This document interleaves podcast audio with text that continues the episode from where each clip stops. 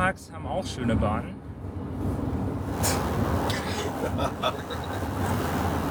äh, hier ist Folge 5 der Achterbahnreisenden. Ist das nicht Folge 6? Ist das Folge 6? Verdammt. Nur weil es noch keine fünfte gibt. Wir sind jetzt in äh, Ohio und waren heute in Kings Island. Äh, wo fangen wir denn mal an? Äh, ja. Morgens. Morgens.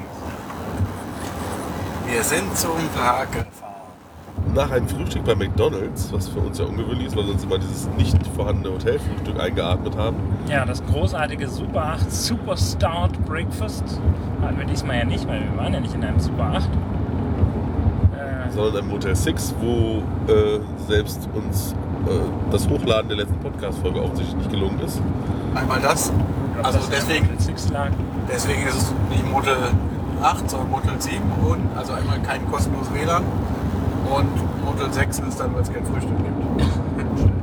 Ja, und es gab auch keinen Föhn, aber das hat euch ja nicht interessiert. Dafür gab es eine Bibel. Ja, gut. Ich glaube, in den Super 8 gab es irgendwo auch eine Bibel. Ja, Bibel. Keine Bibel.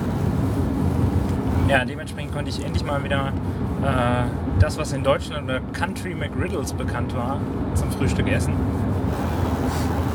So fiese, süße äh, Ahornsirup Buns mit äh, Bacon und Egg und so weiter.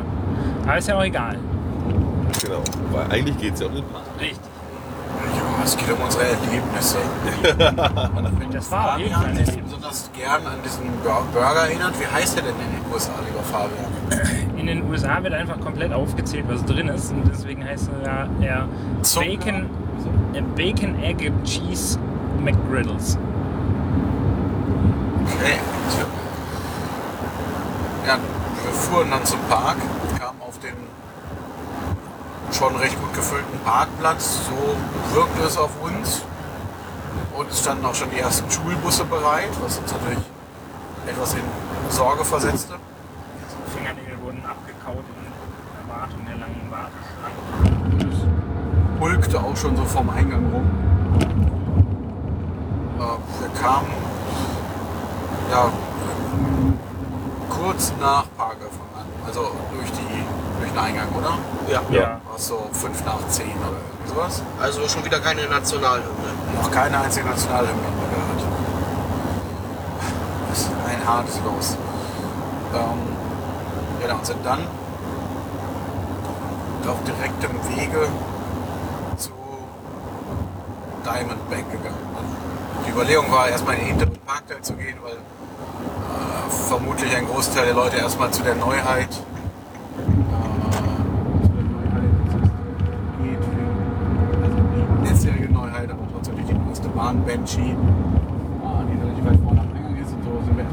gegangen und da war dann der Hypercoaster Diamondback unser erstes Ziel, weil wir dachten, da sollte relativ viel Wartezeit sein, den Tag über. Was sich dann auch bewahrheitet hat, also so relativ gesehen.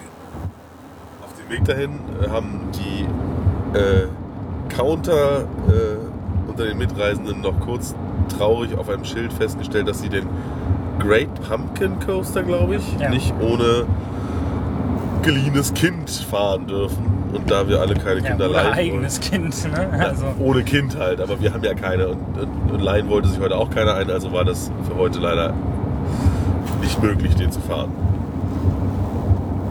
damit war schon mal klar kein Full Count. Aber Diamondback war ja auch schön.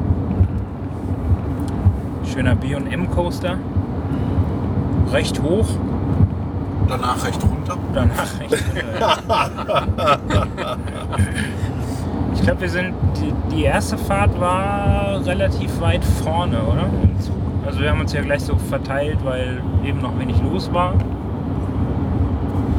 Ja, ähm, also wir sind die im Laufe des Tages vielleicht, so- kann man es gleich mal zusammenfassen, Ja, kann man vorwegnehmen. mehrfach gefahren, also abends halt nochmal, zweimal. Und ähm, die erste Fahrt kam uns allen sehr zahm vor, also im Grunde ein Silver Star mit interessanterem Layout, also Floating Airtime ohne Ende, aber nichts besonders Aufregendes, sage ich mal. Ja. Also, Kurven als so ein Silverstar ja, also eben, und man fährt schön in Richtung Wald. ja, also es ist deutlich abwechslungsreicher als Silverstar und auch schöner gelegen, genau. ja Ähm, und hat am Ende auch so ein Wasserspritzbecken, was Silverstar auch nicht hat. Genau. Und hat diese, war glaube ich die erste Bahn mit diesen, diesen neuen B&M-Zügen, wo nicht vier nebeneinander sitzen, sondern äh, zwei sitzen mittig nebeneinander und kurz dahinter sitzen zwei bisschen weiter außen, aber leicht überlappt zu den Sitzen davor. Das heißt, der Zug wird ein bisschen schmaler, äh, dafür länger. Und äh, was ja eine unglaubliche Freiheit bedeutet, gerade für die Außensitzenden immer. Ja. Ähm, das ist schon so, als würde man da ganz alleine mitfahren. Äh, ja, äh, abends fuhr die Bahn dann, sind wir sie weiter hinten gefahren. Und da war es dann schon ziemlich erstaunlich, was ich da getan hatte. Wahrscheinlich die Kombination aus weiter hinten und warm gefahren. Äh, führte dazu, dass man über die Airtime-Hügel erst so ein bisschen floatete. Dann wurde man aus dem Sitz geruppt. Und dann bumpte man unten wirklich mit einer gewissen Macht wieder in den Sitz zurück. ja. Hart eingeschlagen, könnte man Ja. auch sagen. Also in der letzten Reihe war es wirklich extrem. Unsere Auffahrt des Hügels bis zur Mitte schweben, dann wupp, im Hügel hängen und unten donk wieder reingesetzt. Und wenn die Hügel direkt danach, wenn es danach wieder losging, also ich nach kurzer Zeit wieder schweben und das gleiche von, wieder von vorne. Also schön, auch ganz, ganz ordentliche Kräfte und nicht das von Fabian so verhasste Schweben, das durchgehende Schweben. Das hat auch richtig Laune gemacht dann heute Abend. Also wirklich sehr gut. Ja, zum Schluss war den Ride-Ups eigentlich auch egal, wie weit der Bügel zu war. Weil meiner war ganz schön weit offen, deswegen. Ja, aber also man hing ganz gut drin. Dementsprechend hatte man dann eben auch viel, viel Raum, um wieder einzuschlagen in den, in den Kern. Eine schöne Bahn auf jeden Fall. Aber äh, die, die morgendliche Fahrt, wie gesagt, war so ein bisschen ja, unspektakulär erstmal. Zu den Ride-Ups kann man übrigens generell mal sagen, eigentlich ziemlich effektiv. So, also man hat flott gearbeitet, war jetzt nicht und dabei meistens auch recht freundlich oder zumindest Ja, doch, sehr. Ja, also es gab so ein paar, die vielleicht nicht ganz so über, aber also im Grunde war lief es gut. Äh, wenn die Gäste keine Probleme gemacht haben, dann ging es schnell und äh, die, der Park hat auch an sich den ganzen Tag auf Kapazitäten gesetzt, die man eigentlich für völlig überflüssig halten könnte. Also es fuhr alles im Grunde mit der Max- maximalen Zugzahl. Äh, sie haben einfach alles rausgeschmissen, was geht. Und das ist natürlich sehr angenehm. Ja, obwohl ja eigentlich gar nicht so viel los war, wie wir äh, beim Fahren auf den Parkplatz erwartet haben. Genau. Also wir hatten ja eigentlich keine signifikanten Wartezeiten den ganzen Tag, aber kann, Nö. man, kann man sagen. Die Leute, die sich diese teuren äh, Fastlane-Pässe geholt haben, haben in diesem Fall einfach einen Fehler gemacht. Ja. Aber es gab sie. Von Diamondback aus sind wir zu The Beast. The Beast oder nur Beast? Ich glaube nur Beast. Echt? So, so, so, Das so, ist längst, so längste Holzachterbahn von The World. Ja.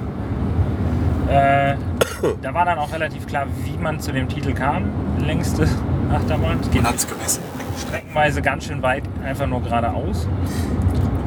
Also ich war so ein bisschen überrascht, weil äh, ja, Die Bahn startet am Parkrand und fährt von da direkt in den Wald. Also anders kann man das nicht sagen. Man sieht vom Park nur, die, nur den ersten Lifthill und von anderen Achterbahnen vielleicht noch den zweiten Lifthill. Und das war's. Das Ding fährt einfach in den Wald und dann wirklich einfach mal lange geradeaus, dann mal eine lange Kurve, wieder ein bisschen geradeaus. Und sehr, sehr ungewöhnliche Achterbahn. Ja. Das stimmt. Und dann nochmal eine, eine lange Helix. also ich meine, hohe Geschwindigkeit auf jeden Fall, ja, aber waren halt irgendwie keinerlei so Umschwungelemente, also so schnell hintereinander mehrere Umschwünge oder ähnliches. Oder sowas äh, Schönes wie diese 90 Grad gebänkten Kurven jetzt bei The Voyage Ja, zum gut, Beispiel. ja. Gut, das ist eine Achterbahn von 79 und nicht von 2000, weiß ich nicht, Ach so. 2007 oder. Das, da hat sich schon was getan in der Zeit. Und, damals eine Bahn von der Länge zu bauen, war sicherlich eine große Herausforderung. Und ich meine, wenn man sich anguckt, dieser Lifthill am Ende, das, ist, ne, das war halt auch so, wir schauen uns nicht mal zurück in die Station, behaupte ich einfach mal. Ja. Und dann, ja, jetzt aber ein Lifthill und dann einfach, Ende ist auch doof, also machen wir noch mal so eine Linkskurve, lange Helix und dann noch, dann irgendwie wieder so. Das wird damals, denke ich, noch relativ viel Versuch und Irrtum gewesen sein. Hm. Ja, ähm, leider auch nicht viel Airtime. Und demnach eigentlich eine verhältnismäßig äh, unspektakuläre Fahrt irgendwie dann doch, ne? Ja, das meinte ich ja auch damit, mit den langen geradeausstrecken und so weiter. Ich fand sie eigentlich auch ziemlich langweilig. Also, war jetzt nichts besonders Spektakuläres.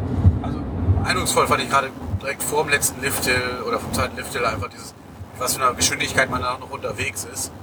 Man einfach so merkt, irgendwie, man würde sagen, okay, wir fahren jetzt nicht, nicht mehr groß bergab oder irgendwas, aber es ist einfach, es geht die ganze Zeit mit Tempo, man wird nicht lang, langsamer. Das finde ich schon ganz schick, aber es ist natürlich nicht, ja, es ist keine, kein Airtime-Wunder wie an der Bahn. Um eine hohe Geschwindigkeitsbahn zu bauen, sollte man vielleicht einfach auch keine Holzachterbahn bauen, generell. So. Also, Wobei ich die Bahn gut, gut erträglich fand. Ja. Es war jetzt nicht unangenehm. Aber ohne die äh, Trim Brakes wäre die dann wahrscheinlich auch nicht mehr so gut zu fahren. Ja, gut, klar, aber trotzdem, die Bahn kommt durch den Parcours. Das ist schnell genug. Danach sind wir dann, äh, haben wir uns entschlossen, habe ich das richtig im Kopf? Ja. Danach wollten wir quasi äh, es hinter uns bringen. äh, Vortex zu fahren. Eine sehr lange äh, Stahlachterbahn, klassisch, Schulterbügel, äh, zwei Loopings, äh, ist das ein oder zwei Korkenzieher? zwei Korkenzieher. So gesehen zwei Korkenzieher und noch so eine Art, ja, was ist das letzte Element?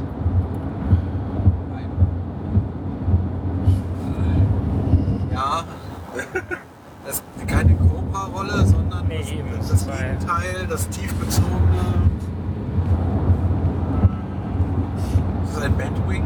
Ja, Batwing sagt man aber nicht bei Arrow, oder? Bei Arrow, ja, das mag sein. Ist das ein... Nee, ich, ich weiß es aber nicht. Aber naja, also Anfahrt, halber Korkenzieher, halber Looping, halber Looping, äh, halber Korkenzieher. Das heißt, man fährt in die Richtung zurück, aus der man gekommen ist.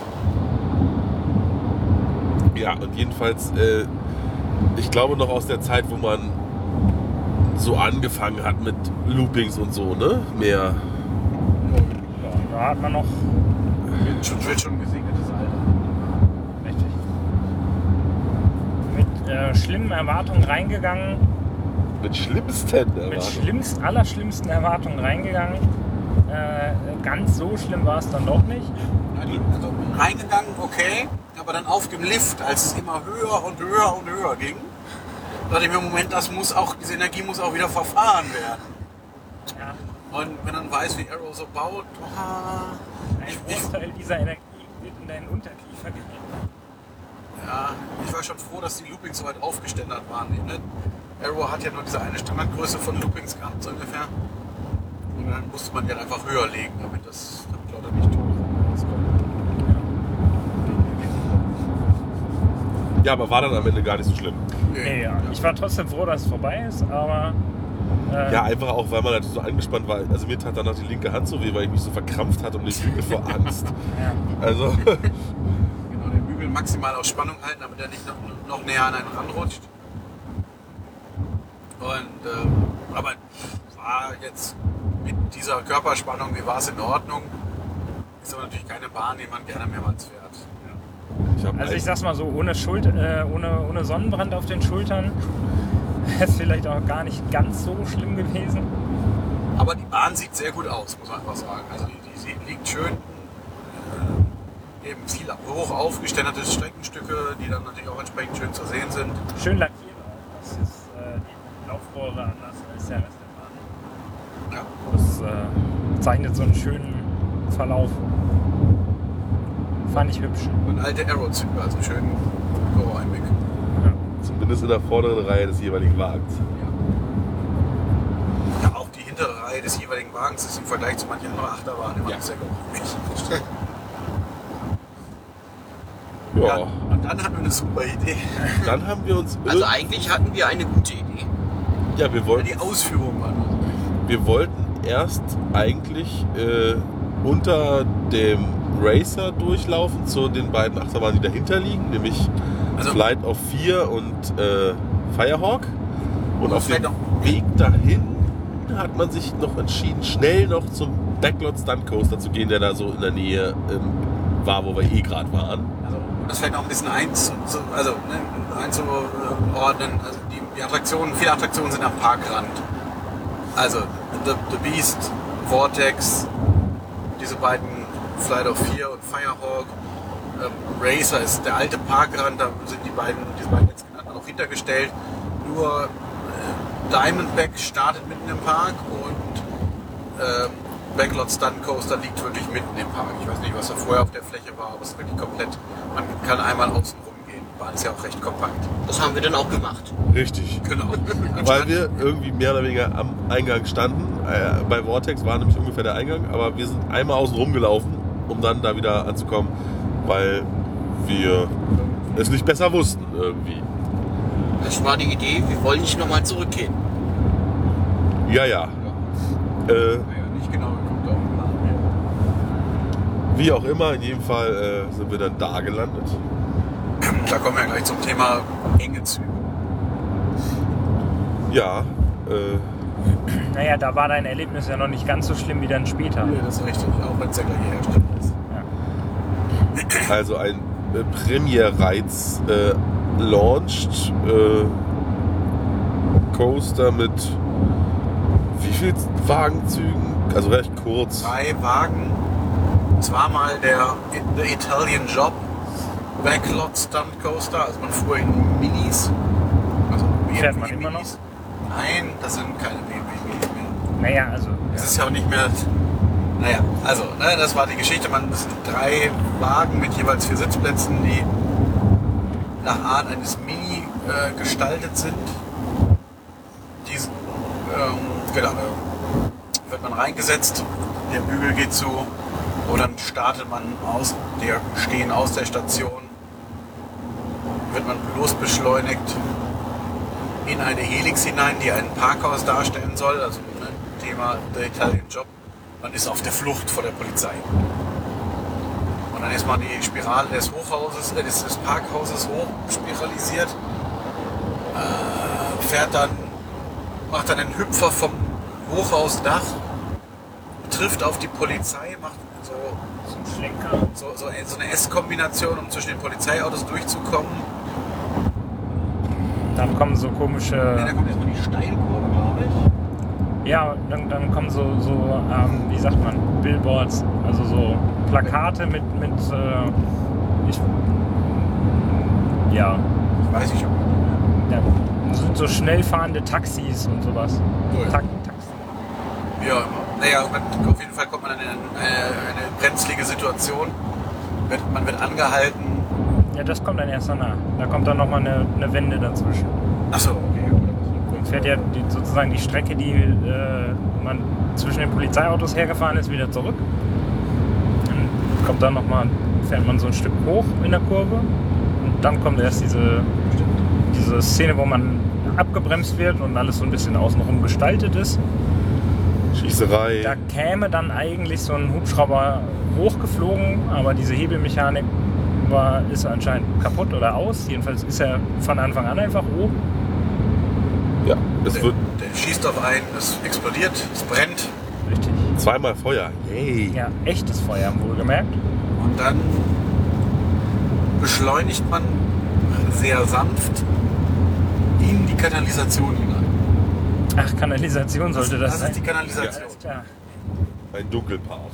Ja, genau. Da macht man auch wieder so Links-Rechts-Kombinationen, ein paar ganz hübsche Schlenker. Und in der eigentlichen Geschichte springt man dann aus dem Ende von so einem Kanalisationsrohr in so ein typisches amerikanisches offenes Entwässerungsding. ne? Entwässerungsbeton-Ding. Und ähm, dort hat man dann eigentlich eine Wasserung. Jetzt fehlt das Wasser in dem Becken. Ähm, macht dann noch eine Kurve und ist die Fahrt vorbei. Dann ist man entkommen. Ja, wie fandet ihr das so? Ich fand es ganz spaßig, äh, aber äh, muss es jetzt auch nicht andauernd haben. Also es war in keinster Weise unangenehm, fuhr sich sehr sanft äh, und abwechslungsreich, aber also nicht aufregend in irgendeiner Form eigentlich, außer der anfangs Ja. Helixerei da Genau, hoch. die, die Spirale hoch, die, die war schon ganz interessant, aber der Rest ist schon äh, eher ja, nicht, nicht langweilig, aber ja, man, man braucht da nicht unbe- unbedingt Wiederholungsfahrten. Also ich fand es heute besser als bei meinem letzten Besuch. Allerdings war ich bei meinem letzten Besuch in Kings Island auch gesundheitlich etwas angeschlagen, so dass ich in der Spirale nach oben schon leicht ausgenockt wurde. Ja, da treten halt auch Kräfte auf in der Spirale. Ne? die ist ganz ordentlich.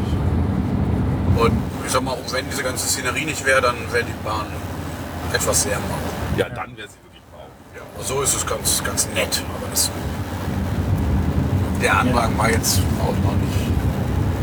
Ich weiß nicht, ob sich das im Laufe des Tages geändert hat. Sonderlich viel los war da nicht. Ja, den Dunkelpart fand ich halt sehr nett und äh, diesen, diese in, in die Effektstelle sozusagen äh, wäre natürlich, ja, wenn dieser Hubschrauber funktioniert hätte und so, noch netter gewesen, aber die Idee finde ich halt sehr, sehr schön eigentlich. Immerhin gab es Feuer. Ja, eben. Das ist schon mal wichtig. Schön Feuerball. Schon Feuerball, Junge. Es gab wohl mal Onboard-Sound. Den gab es bei uns jetzt nicht. Ja, Ich denke, wenn das noch eine passende Tonuntermalung hätte, wäre das alles der ist, wie sagt man, ein, ein schöneres Gesamtpaket. Ja, das ist echt ganz schick. Dann wird man auch die Geschichte vielleicht ein bisschen besser verstehen. Weil, ne, wo wir fliehen jetzt, also einfach Motorengeräusche oder sowas noch ein bisschen dazu.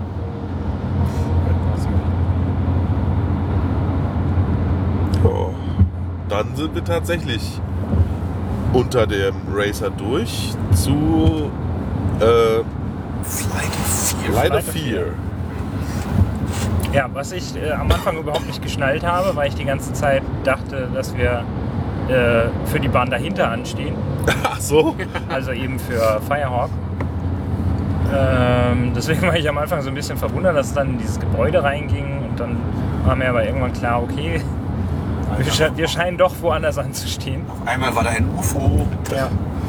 Wir gingen in das UFO hinein. Also eine Indoor-Achterbahn, auch von Premier Rides, richtig? Ähm, was habt ihr gesagt? Das war ein, eigentlich mal ein Outer Limits-Thema. Ja. Also sprich, man, man kommt in so eine. Ja, man geht, geht man in das UFO rein? Ja, doch. Ja, Man man geht geht erstmal in so eine, in so eine Lagerhalle, in der steht ein äh, riesiges UFO, wird anscheinend gerade von der Agentur für paranormale Aktivitäten untersucht. Und dann geht man durch eine Rampe in das UFO hinein und geht dann, biegt dann rechts ab und wundert sich, warum das UFO innen so viel größer ist als außen. Und dann hat man auch den, aufmerksam war, hat man auch den Trick verstanden, ja, it's bigger on the inside. wie das funktioniert. Ähm, genau, dann kommt man, kommt man irgendwann kommt man in einen Raum, dort steht, steht dann ein Zug bereit, in den man einsteigt, äh, einen, einen Schoßbügel schließt. Und vorher ein Gurt. Ja, Ach nee, ja. nein, nein, nein, der Gurt, der Gurt wird am Schoßbügel befestigt. Ja. Ähm, und wenn man das vorher weiß, dann macht man auch die Seiten, die Taschen an den Hosenseiten leer. Wenn, wenn nicht, Wenn dann nicht, hat man so ein Erlebnis wie kann Sven. das echt unangenehm werden. Dann bekommt man von der Fahrt nicht so viel mit, Nee. weil man Schmerzen an den Oberschenkeln hat. Das ist starke. Ja, es war wirklich.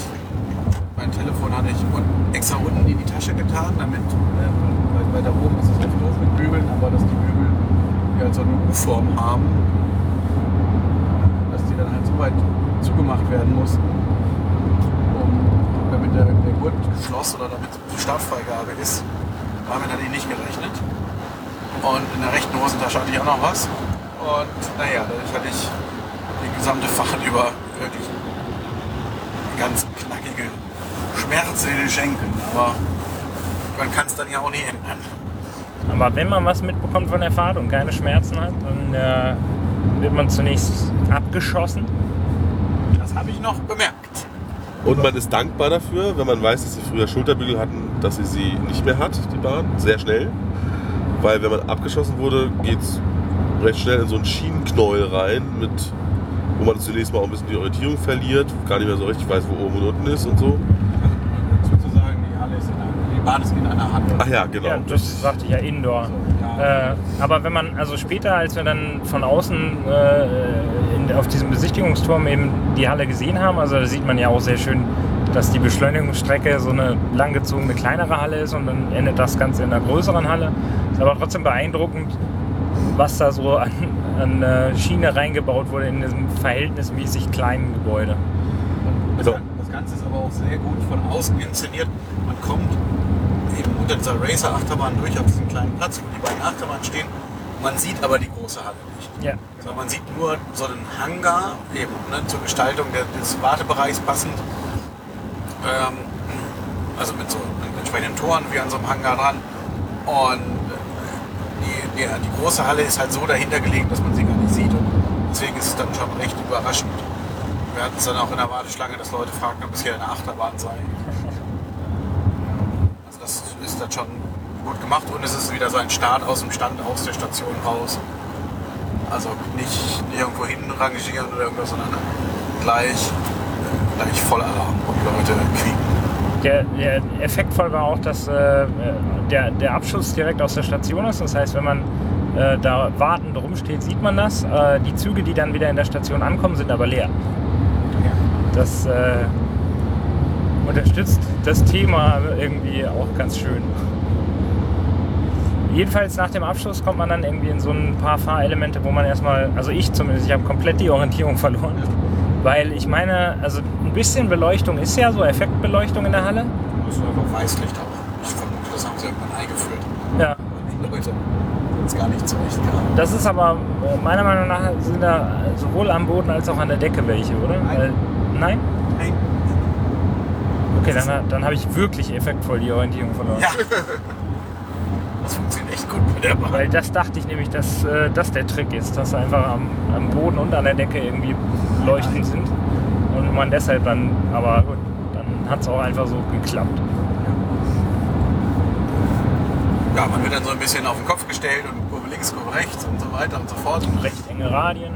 Ja, und aufgrund der Größe der Halle musste man halt auch alles ein bisschen enger biegen und das merkt man dann schon im Kopf. Es ruckelt. Also es ruckt. Und links, rechts Kurven, die, zu, die, die ordentlich angegangen werden, da natürlich. Ja, und das Ganze geht gar nicht so kurz, weil zwischendrin auch eine Blockbremse ist, bei der man dann auch angehalten wird. Vermutlich um dem Rest der Bahn so ein bisschen die Schärfe zu nehmen. Klappt so Mitte. Ja. und dann irgendwann fährt man die Schlussbremse ein, steigt aus und äh, Froh, dass man noch am Leben ist. Ja, also ich, ich fand sie wirklich unangenehm schon wieder. Also, äh, mir war das alles zu sehr nach äh, Nase gebogen, irgendwie die Schiene. Also, das schien mir, also dass da Mathematik im Spiel war, kann ich mir kaum Ich vorstellen. glaube, da, da wurde er gebogen nach, oh, da vorne ist die Wand. Ja, also, also Eurosat ist ja auch so gebogen, aber da fand ich es nie so, also es ist nicht ganz so schlimm. Eurosat fand ich nur das eine Mal schlimm, wo wir so bei Licht gefahren sind. Das fand ich viel, viel schlimmer als im Dunkeln. Ja. Also ich bin die Bahn nachher dann nochmal gefahren, kurz vor Ladenschluss, um sie mir dann eben mal äh, anzugucken oder zu erleben, dass ich abgelenkt bin. Das ging dann auch gut, nachdem ich eben diese Sachen aus der Tasche genommen habe und wusste, wie ich mich hinsetzen muss. Man muss sich halt ein bisschen reinfallen, mit längeren Füßen oder längeren Beinen. Und, aber das war dann völlig problemlos möglich. Ich wusste wie. Und ähm, dann konnte ich mich halt auch auf die Bahn konzentrieren. Und ähm, schon, schon knackig, aber ganz eindrucksvoll finde ich. Im Vergleich sind dann so andere bekannte Indoor-Abschlussachterbahnen wie der Rock'n'Roller Coaster. bei Disney. Ist natürlich schon ein anderes, ein anderes Kaliber. Da ist die Halle ja bestimmt auch dreimal so. Eben, aber da ist auch einfach wirklich viel mehr Halle. Ja. Ja, danach ging es dann zu der Vekoma Fliegerachterbahn Firehawk. Ist die so? Ja. Ja. Feierabend. Vekoma hat auch Fliegerachterbahn gebaut, wie wir das vor ein paar Tagen in Six Flags Great America mit der Superman Achterbahn hatten von B&M. Gibt es das auch von Vekoma? Aber Der- die Technik ist quasi umgedreht. Genau, anstatt dass man unter die Schiene drunter geklappt wird in der Station, wird man, ist die Schi- Schiene unter einem oder wird auf den Rücken gelegt. Das heißt, man steigt ein in so Aufregerposition und wird dann, wenn man umgeklappt Nach hinten. nach hinten. Naja, in, in Fahrrichtung sozusagen. Ja, also man sitzt schon, also man steigt ein. Steigt zur Fahrrichtung ein, wird dann umgeklappt und dann zeigt der Kopf in Fahrtrichtung. Genau, dann fährt man auf dem Rücken liegend den Lift hoch und oben wird man dann nach, in der ersten oder nach der ersten Kurve wird man dann umgedreht und hängt dann recht gemütlich, recht angenehm in, diesem, in dieser, in In diesem einer- Bügelkonstrukt Westenartigen. und fährt dann diesen Parcours ab, der jetzt nicht sonderlich lang ist, aber schon ganz ordentlich. Und am Ende der Fahrt liegt man dann wieder auf dem Rücken in der Schlussbremse und in der Station wieder aufgestellt zu werden durch einen Hebelmechanismus. Ja. Also ich persönlich fand die äh, ganze Art, wie man da drin befestigt wird, deutlich angenehmer oder, oder besser. Also, also unangenehm ist ja auch nicht zwingend, aber man liegt halt nicht so viel auf dem Bauch rum und muss nicht so viel gegen sich selber anatmen. Außerdem fühlte ich mich freier, wenn ich denn äh, geflogen bin. Also ich hatte das Gefühl, die ganze Westenkonstruktion ist etwas luftiger als bei B&M. Ja, die ganze äh, Sitzkonstruktion ist halt auch ein bisschen luftiger. Ne? Ja. Und ähm, also bei einer Fahrt, die ich mit Nico gemacht habe, äh, sind wir relativ weit äh, hinten gefahren. Ja. Ja. Und da war Die auf der Looping wirklich unglaublich intensiv. Ihr wart Also in der, in der da, vorletzten Reihe, wart ihr. Ja, da war der Looping wirklich. Ja, hat richtig Spaß gemacht. Ähm, ja, ich finde sie auch nicht, also sie rappelt ein bisschen, aber ich finde sie jetzt nicht unangenehm. Also Weil- auch mehr ein Klötern. Ne? Was? Es auch mehr ein Klötern von irgendwelchen losen Teilen oder irgendwelche Verkleidungen. Habe ich das Gefühl. Also da, lautstark ist die Fahrt schon. Ja, das stimmt. Vor allem der Safety Dog auf dem Lifthill anscheinend. Ne? Ja, also wenn man, wenn man sehr weit hinten sitzt wiederum, äh, ist der ist der, die, die Rücklaufsperre sehr unangenehm laut. Also ich habe mir die ganze Zeit an die Ohren zugehalten, das eine Mal, weil man halt auch sehr nah an der, an der Rücklaufsperre ist mit dem Kopf durch die Position. Äh, aber ich, also ich hab, fand die Bahn toll. Ich fand es ja auch sehr gut eigentlich. Toni jetzt nicht so. Ja, also ist nicht schlecht, aber es gibt auch andere gute Bahnen. Äh, vorsichtig ausgedrückt. Ne? Ich bin den gleichen Bahntyp schon in äh, Six Flags America gefahren und da hatte ich es noch ein bisschen ruhiger in Erinnerung. Aber da war es auch einfach deutlich kälter, als ich die Bahn gefahren bin. Vielleicht hing es einfach damit zusammen. Aber ich finde es weiterhin sehr gut. Also ich, ich hatte das Gefühl, dass man die, die B&M-Variante kann man anscheinend doch schneller äh, abfertigen. Ja, das glaube ich auch. äh, weil naja, man macht halt den Bügel zu, tritt da unten nochmal im Zweifel gegen diesen Hebel, der äh, die Schienbeine äh, sozusagen, diese, diese äh, Schienbeinschutzkonstruktion, Schienbeinklemme. Schienbeinklemme betätigt und dann ist man durch und dann wird halt dieser Hochziehmechanismus ausgelöst und dann war's das. Aber bei der Nummer jetzt, äh, irgendwie müssen die Gäste erstmal in diese Weste sich äh, reinfalten. Ich fand das am Anfang auch erstmal äh, ein bisschen komisch, weil die ja schon relativ starr ist und man ja aber die Arme da durchkriegen muss. Halt dazu sagen, sie ist zweigeteilt. Also ich meine, B&M ist ja auch westenartig Ja. in der Konstruktion, aber hier sind wirklich links und rechts wie so zwei breite äh, Rucksackstrapsen hier, wie heißt es, Rucksackträger, Ja. also die halt fest montiert sind. Da muss ich, vorne gibt es gibt's eine, eine Gurtschnalle, das heißt, die muss ich irgendwie aufmachen oder das geht mir schon auf, da muss ich den linken, den rechten Arm da reinfädelt. Ja. Dann muss ich das zugurten, dann muss ich den Bügel ranklappen, der für unten zuständig ist, Ja. also für, für Beine und Aber an den kommt man schon nicht mehr ran, wenn man die Weste erstmal verschlossen hat. genau. Das heißt, da muss eigentlich Also muss eigentlich der Ride-Up zumachen oder man muss mit dem, mit dem Fuß irgendwie sich den, zu den, den, das Ding zu sich ziehen. muss der Mitarbeiter kommen, halt- muss nochmal festdrücken in der Rastung, dann muss er noch einen Knopf drücken am Bügel, damit dann die, die, die, die Rutschschnelle nicht mehr zu öffnen ist, das wird elektronisch gemacht oder elektromechanisch, wie auch immer. Äh, so, das ist natürlich nochmal ein ganz anderer Aufwand. Also, Wohingegen bei B&M einfach der, der Bügel runterkommt und am Bügel hängen äh, die zwei Gummistreifen, die sozusagen dann über die, also die die Schultern fixieren. Das geht natürlich schneller. Ja. vom Schließmechanismus bei B&M deutlich ähnlicher zu einem normalen Inverted Coaster.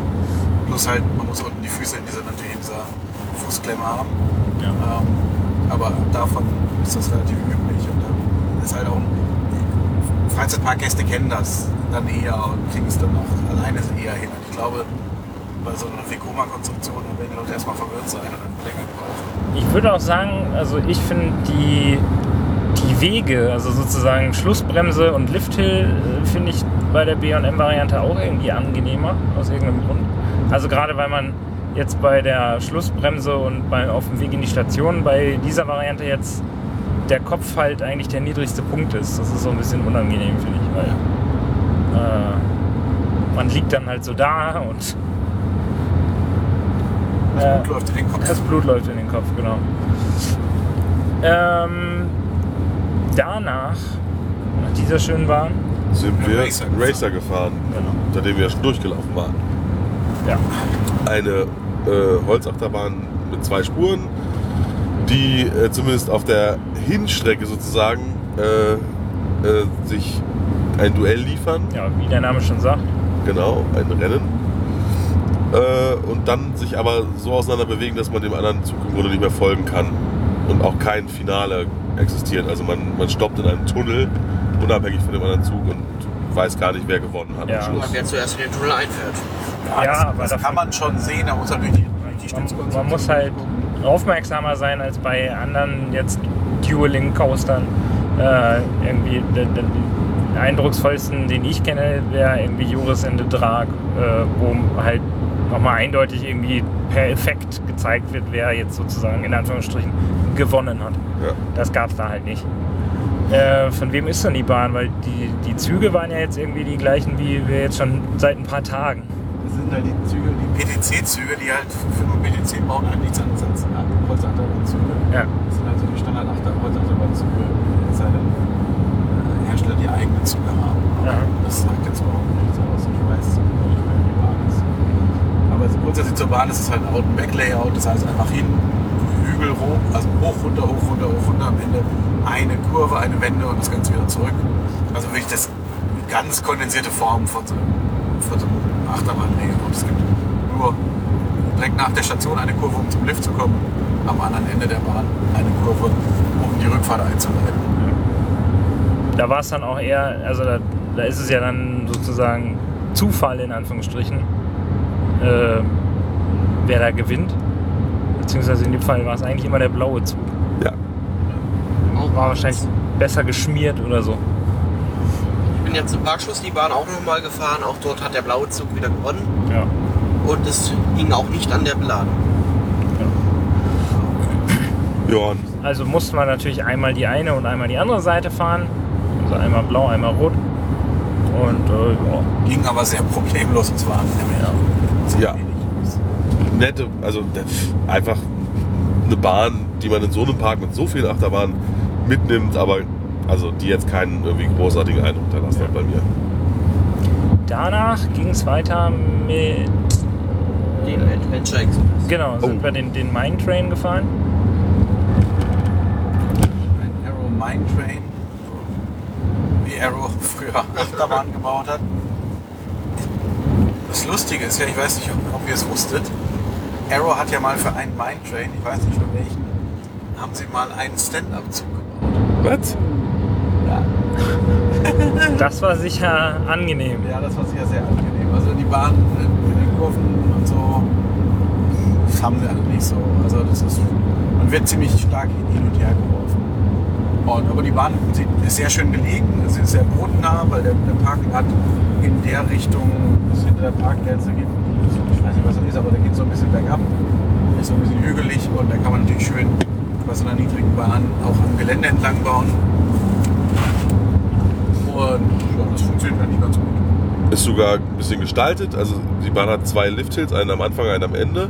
Und der Endlifthill ist richtig thematisiert mit so klatschenden, kurbelnden, was auch immer tunenden Figuren. Ja, irgendwie so, so Maya-artig oder so. Lebende Statue. Lebende Statue. Ja, Was ich ein bisschen lustig fand, weil das, das äh, da ich die Bahn ja noch nicht kannte, war das für mich eher nochmal so ein Spannungsaufbau, aber danach kam dann halt die Station. War das nicht spannend? Ja. Naja, dann äh, ist er komplett eingehaust, der zweite Lift sogar. ja. Aber Und eine hybride Konstruktion, also Holzstützen und obendrauf eine Stahlschiene. ja, Ja, kann man mal gefahren sein, aber Ja, Ja. kannst du morgen auch gleich wieder machen. Arrow Mine Train sind halt sehr speziell. Äh, die sind einfach so skurril, dass sie eigentlich fast wieder lustig sind, aber ich lobe mir trotzdem meine Vekoma Mine Trains, in, die man in Europa meistens findet, weil die einfach mehr Spaß machen. Kommt man halt mit den Mine Trains auch wie viel? 30 Jahre später angefangen? Ja, klar, natürlich. Das waren ja. Das war ja wirklich. Weil Arrow, ich glaube, in den 60ern mit angefangen ist. Naja. Wir konnten das halt auch noch nicht so gut. von da aus ging es weiter zu. Sind wir dann schon Banshee gefahren? Ich glaube schon, ne? Ja, Ja, dann war einmal Giant Frisbee gefahren. Delirium oder So, wie ja, es denn hieß. seid, genau, ihr seid noch deliriert. Ja, das, was sehr unspektakulär war, fand ich. Aber es war ganz schön, weil man, wenn man höher schwingt als der Dive Loop von der daneben stehenden Banshee. Gut, ja. Das ist schon ganz anders. Naja, ein Bus Giant Frisbee ist natürlich immer schön zu fahren, auch wenn die Fahrradritze recht kurz war, um das vorsichtig auszudrücken. Naja, das alte Freizeitparkproblem. Weil es ein Flatride ist. Genau. Dann kam aber Banshee, die letztjährige große Neuheit, der längste Inverted Coaster der Welt. Auch wieder B&M. Genau. So lang wirkt er gar nicht. Nö. Und Im Vergleich jetzt zu Cartoon oder so. zum ist es auch mein erster Inverter von B&M mit diesen westenartigen Bügeln, Das ist ja auch glaube der erste Ja, Inverter Ach so. von B&M mit diesen Westen. ich. Okay. wollte na gerade dann. sagen, Ich würde sagen, und der einzige. Ja, gut. Schön. Dann, Da hat man die Westen genommen, wie man sie ursprünglich mal für die Flying Coaster entwickelt hat. Oder jetzt auch bei den Wing Coastern einsetzt. Also man hat nicht mehr einen, einen harten Schulterbügel, der so, äh, der, sich, der, der einen einhängt, sondern äh, es kommt eine etwas weitere Konstruktion, die aber zusätzlich, also die einen nicht direkt hält, sondern also die hält einen dann schon am, äh, an den Beinen, aber der Oberkörper wird durch eine Art Gummiweste äh, fixiert, sodass man etwas mehr Spielraum hat und wenn man sich bewegt, halt nicht gegen einen Stahlbügel bolzt. Ist im Prinzip eine ganz nette Sache. Nachteil, wenn man Sonnenbrand auf den Schultern hat. ja. Man hat halt echt Kontakt immer mit dem Ding. Ja. Die müssen natürlich dann auch entsprechend eng ansitzen, um, um die gleiche äh, Sich- Sicherung des Fahrgasts zu erreichen wie so ein, ein klassischer Schulterbügel. Oh ja, die Bahn ist so, ja, wie, wie so Inverter halt sind, eher, eher positive G-lastig. Ja. Und das auch ordentlich an einigen Stellen. Ja, der Teil ganz gut aus, gerade vorne. Ja, vorne erstaunlicherweise mehr als hinten, was ja eher ungewöhnlich ist. Ja. Sonst, also der erste Teil so fängt halt an, äh, First Drop, ganz schön steiler First Drop auch, dann ein Dive Loop, dann ein Looping und dann fährt die Bahn so ins Gelände. Also den ersten Teil sieht, man vom Vorplatz aus gut und dann fährt es wieder vom Park weg, wie der Park das so gerne macht. Und dann gibt es auch nochmal eine ganz schön tiefe Abfahrt, weil dann nämlich wieder dieser vorhin schon erwähnte hügelige Gelände ins Spiel kommt. Und dann wird ein Batwing gefahren. Ist das ein Batwing? Ja. Ja, ich glaube schon. Das heißt, eben ein halber Korkenzieher und dann ein sehr tief führender halber Looping.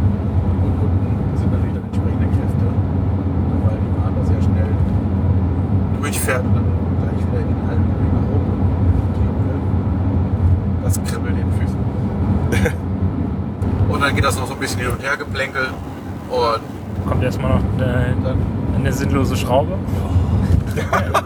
Bei die sich also es ist, eine, eine, eine, ist ja keine Schraube im eigentlichen Sinne, also kein Korkenzieher, sondern ein, ah naja, es wird halt einfach die, die Schiene bleibt im Prinzip gerade, aber dreht sich einmal um sich selber. Das heißt, man wird einmal so rum rumgedreht und vor allem sehr langsam.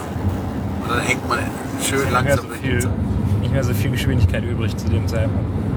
Also wenn das, wenn also sozusagen eine Zero-G-Roll ohne den Hügel. Ja, wo das bei der Zero-G alles cool ist. Ja, also das ist eine, eine 1G-Roll. Ja. Man merkt vielleicht, Sven ist nicht so der Fan von dieser Fahrfigur. Ja, macht B&M ja anscheinend auch inzwischen gerne. Naja, und dann, äh, äh, dann, dann fährt man die Schlussbremse und wundert sich, warum vor einem zwei Züge stehen und stellt dann fest, Moment, die haben hinten für diese Achterbahn nicht mal eine Blockbremse hat. Dann haben sie drei Züge gekauft. Ja, Kapazität um jeden Preis. Ja. Die Kapazität, die man damit gewinnt, ist äh, natürlich im mikroskopischen Bereich. Aber teilweise werden zwei, drei Sekunden gespart. Ja. Die man Ja. dann aber dann gleich wieder kaputt macht, indem man äh, beim Rausfahren des Zuges aus der Station den davor Wartenden nicht parallel einrücken lässt, sondern der erste muss die Station komplett räumen, bevor der nächste reinfahren kann. Äh, das kostet natürlich locker, weiß nicht, 10 Sekunden oder sowas. Das wäre ja ein Steuerungsaufwand gewesen. So einen Zug kaufen, das ist ja nur. Viel so ein Zug kostet, im Zweifel nicht, wenig. Naja, wenn sie meinen. Aber auch da ganze Zeit, selbst als Null-Wartezeit war, also wirklich Walk-on. Vielleicht mussten sie einfach äh, den dritten Zug kaufen, um die Investitionssumme von Diamondback zu übertreffen. Bestimmt 24 Millionen statt 22 Millionen US-Dollar. Das könnte hinkommen. Hätte man auch einfach lügen können. Ein Zug mehr oder weniger. Aber anscheinend haben die Züge ja auch Unterschiede. äh, Also im Sinne von, wahrscheinlich sind die Räder ein bisschen unterschiedlich abgefahren, weil, oder zumindest Die Laufuhr scheint Ah. unterschiedlich zu sein. eben, Ja. scheinen wir uns darüber einig geworden zu sein, dass sie Dass wir Äh, uneins sind. dass wir uneins sind, äh, was die Laufuhr an gleichen Positionen innerhalb des Zuges betrifft. Also vermutlich sind wir unterschiedliche Züge gefahren und also ja, Ja, ich fuhr erste Reihe und dachte mir so, hey, das schraubelt aber so ein bisschen. Wir fuhren erste Reihe und dachten, oh, das ist aber smooth. Ja. Dafür hat es halt ganz schön gedrückt, aber das ist ja auch also in den Beinen jetzt. das war ganz interessant, der Unterschied. Ja. Also wie schon angesprochen, dafür, dass es letztes Jahr die große Neuheit war, darf dann, dann im Prinzip den ganzen Tag über Walk-on oder Walk-on und trotzdem freie Plätze noch in den Zügen. ja, also Naja, der Park war halt ich offensichtlich nicht so voll. Ne? ja, aber ne, bei Diamondback hast du 20 Minuten angestanden, bei Flight of 4 hast du 45 Minuten angestanden. Hat Flight of 4 f- wahrscheinlich auch weniger Kapazität, das können wir sagen. Aber Ja, man Diamond, sieht halt die Schlange erstmal nicht. Ja, aber Diamondback äh, ist halt klar eine Achterbahn ohne Überschläge und so weiter. Mhm. Aber hat eine ähnliche Kapazität, meine ich jetzt. Also deswegen vielleicht sogar noch ein bisschen mehr dank der Blockbremse. Kann man da ein bisschen früher losschicken. Ähm, und ja, weiß ich nicht, ob, ob sich die Investition lohnt. Klar wird es natürlich an vollen Tagen mit Sauschlange geben, aber das ja, hier sehen wir im Heidepark. Der fliegt in den Boden. Ich meine, vergleicht die Wartezeit da und die Wartezeit, Wartezeit von der Krake. ja gut, aber das ist auch eine Kapazitätsfrage. In dem Fall. Ah, es kommt natürlich einiges zusammen. Ich glaube, wir wollen nicht über den Heidepark diskutieren. Außerdem, was natürlich für Kings Island einfach wahrscheinlich auch wichtig war, ist, sie haben sich trotzdem nochmal ein Kapazitätsmonster hingestellt. Der Park wird einfach viele Tage haben, wo er einfach krachenvoll ist. Und da kann er es einfach gut gebrauchen. Ja, klar. Ja. Nach Banshee äh, sind wir, da wir eh in der Ecke waren, äh, The Bat gefahren. The Bed. Stimmt. World's First, wie war das? Also Im Park gab es eine World's First Suspended Coaster, also Hängeachterbahn mit frei schwingenden Gondeln. T-Shirts. Und die hieß The Bat. Achso. aber das ist nicht die Achterbahn, die da heute steht, die The Bad heißt. Aber sie verkaufen die T-Shirts noch. Ja gut, aber das war so, sowohl dieses T-Shirt als auch das andere für irgendeine andere Attraktion, deren Namen ich jetzt habe. Stand-up. Ah ja, diesen First Stand-Up Coaster of the Ja. World. Ähm, das waren ja jetzt wirklich so, auch so auf Vintage gemacht, einfach so, so, so Erinnerungsstücke. Also, so, also jetzt nicht als, das ist, also das ist jetzt gerade bei The Bad schwierig, weil sie die gerade umbenannt haben. Also die neue, die ist früher anders, aber die haben sie jetzt The Bad genannt in Erinnerung an, an die alte Bahn.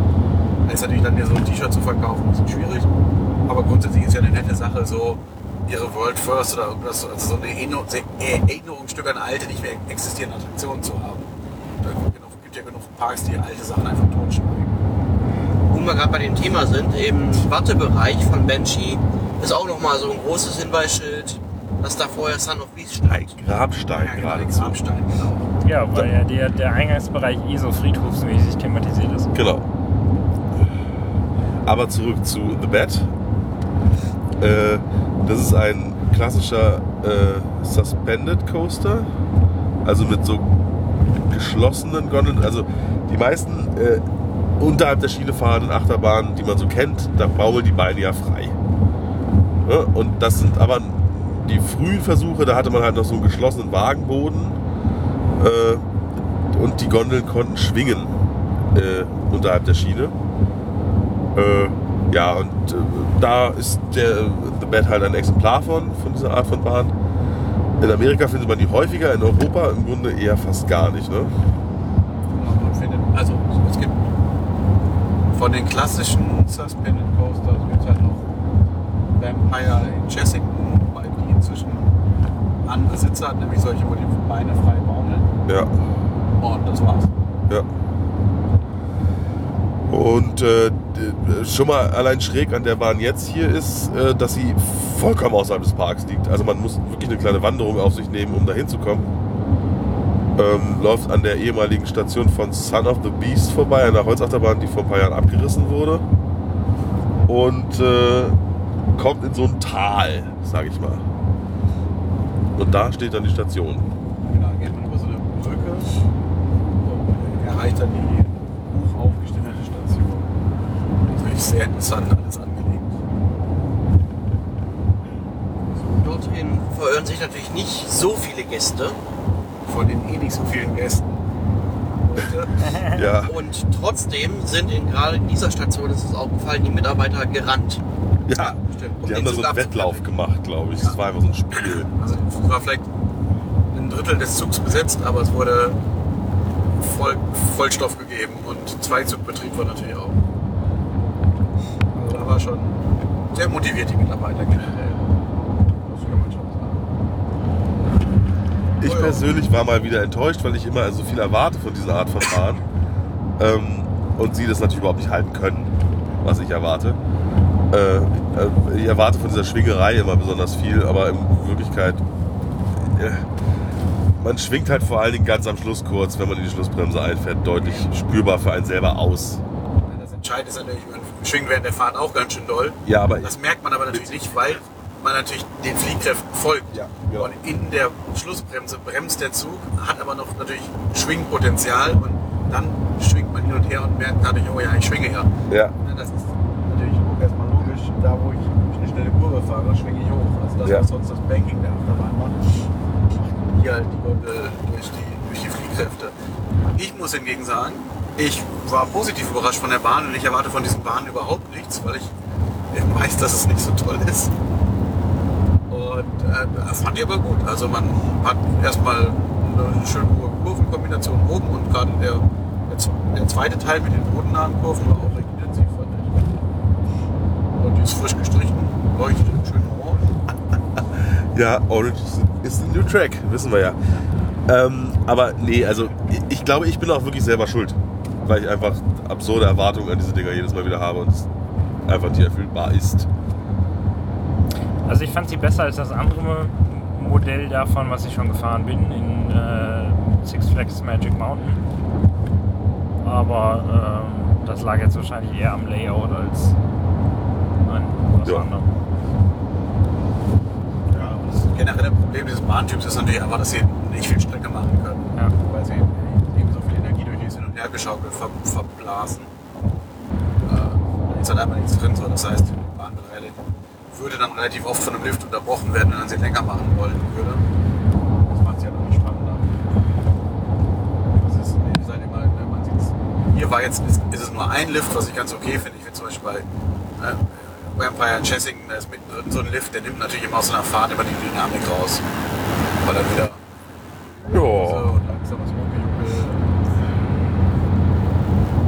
liebe ja Vampire sehr. Das ist ja die eine Bahn, die die Ausnahme ist und die mich dann sehr positiv überrascht hat.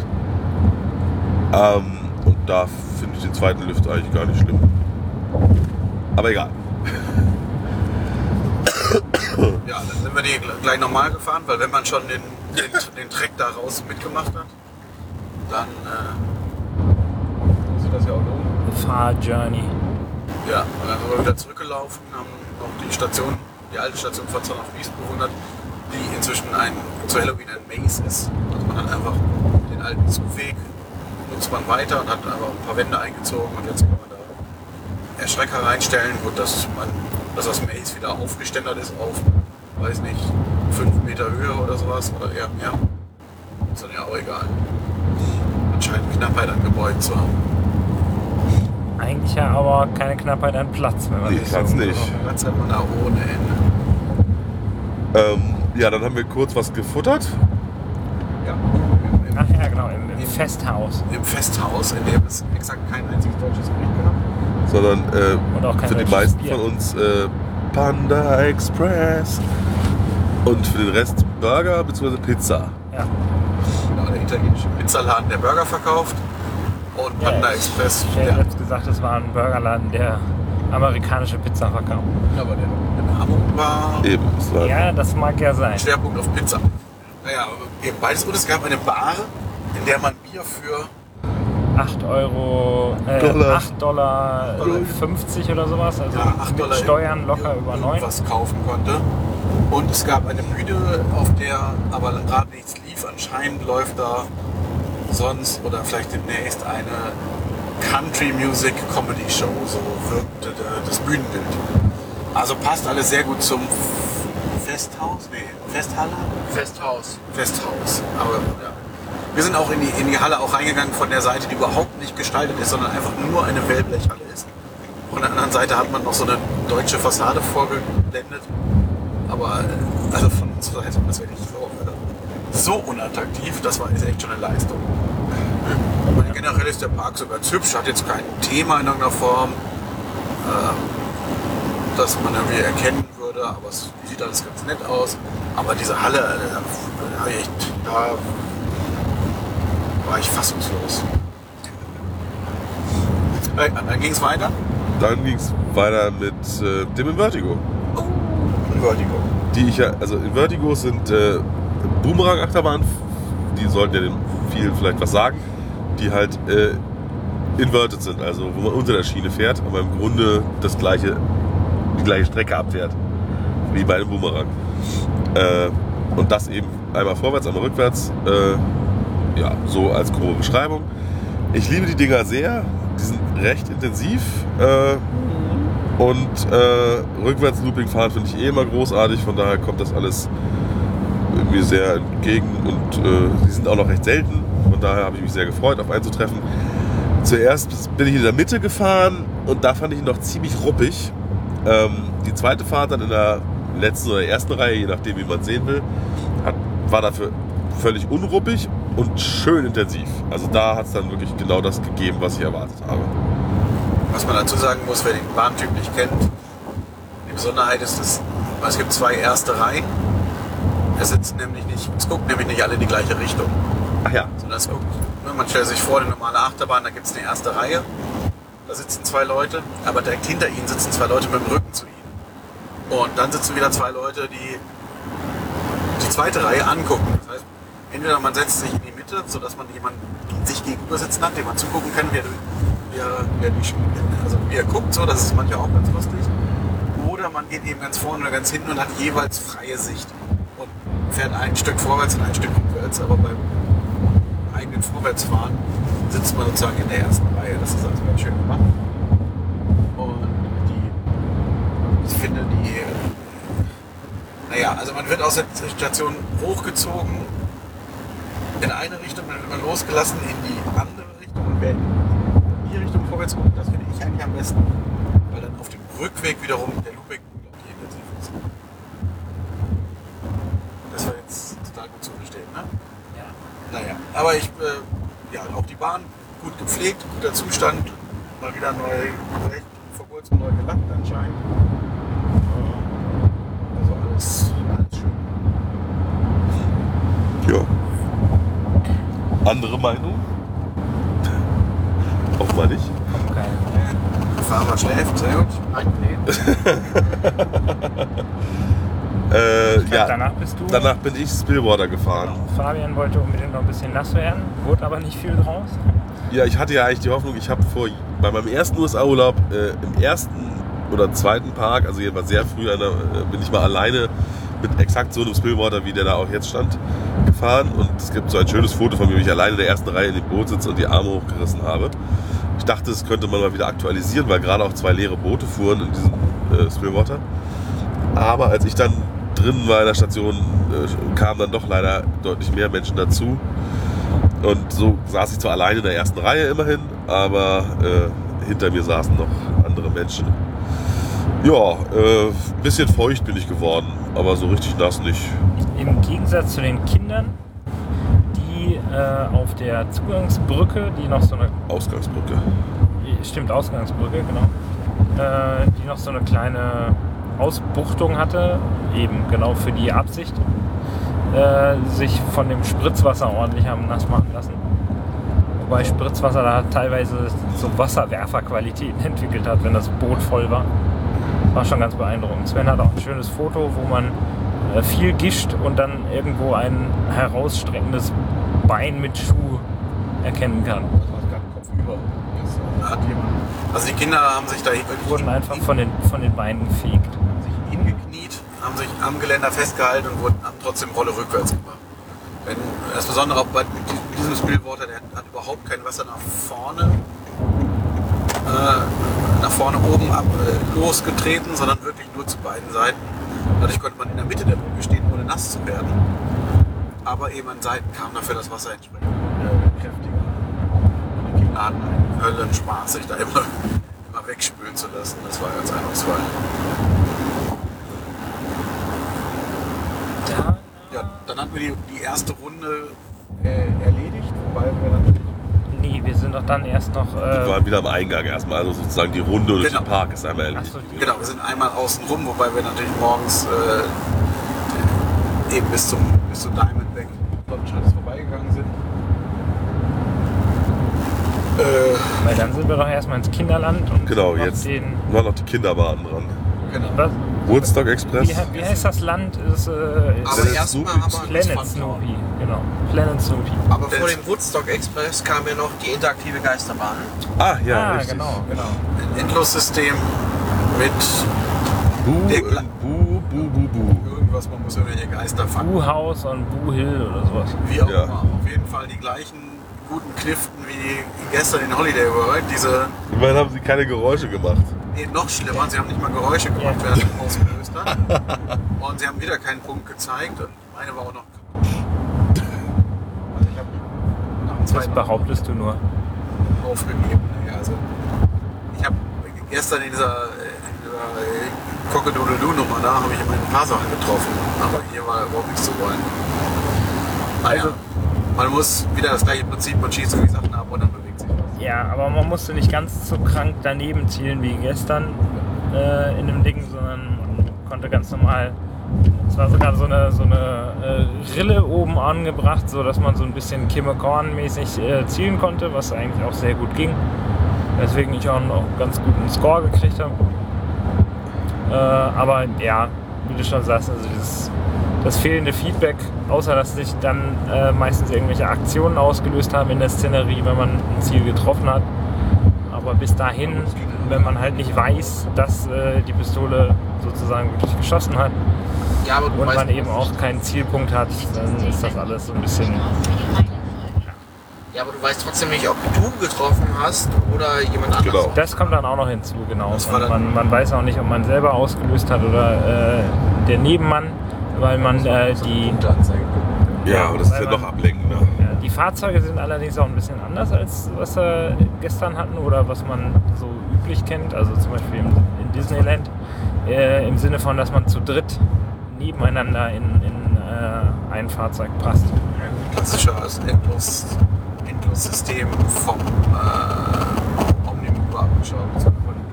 Also das, was Mack äh, zum Beispiel oder Vekoma dann für Disney gebaut hat und so weiter und so fort. Ja. Hier vielleicht sogar ein Original Arrow, das kann natürlich sein. Also wie es bei, ich sag mal, im Phantasialand oder im Europapark in den jeweiligen Geisterbahnen ist.